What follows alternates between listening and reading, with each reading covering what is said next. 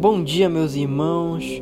Convido vocês a abrirem suas Bíblias no Evangelho de João, capítulo 8, versículo 32 diz assim: E conhecereis a verdade, e a verdade vos libertará. O próprio Senhor Jesus é a verdade que nos liberta. Ele é a fonte da verdade, o padrão perfeito daquilo que é correto. Ele nos liberta das consequências do pecado e do engano que infringimos a nós mesmos e do erro que nos induz Satanás. Jesus nos mostra claramente o caminho da vida eterna com Deus. Por isso, ele não nos dá liberdade para fazermos o que quisermos, mas para seguirmos a Deus. À medida que procuramos servir a Deus, a verdade perfeita de Jesus nos liberta para que sejamos tudo aquilo que Deus deseja que sejamos. Pecado, ele nos escraviza, controla, domina e dita as nossas atitudes. Porém, Jesus liberta desta escravidão que nos impede de tornarmos santos diante dele e diante da pessoa que ele planejou que fôssemos.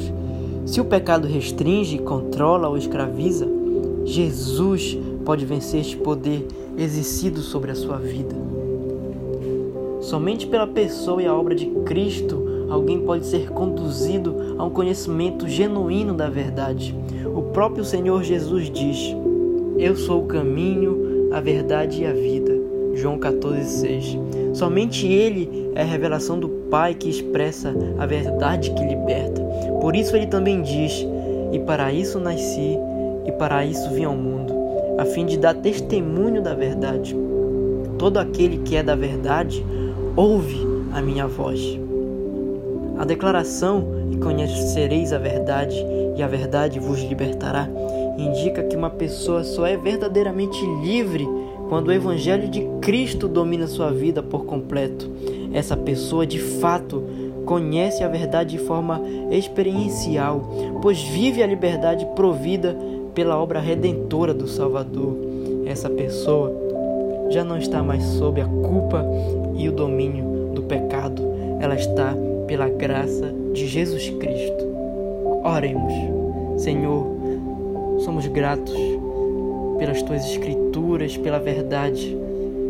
Obrigado pela obra naquela cruz. Obrigado porque hoje o Senhor nos dá esperança no mundo tão sujo, tão impuro. Obrigado porque o Senhor é o único que pode nos libertar e nos dar esperança. Em nome de Jesus.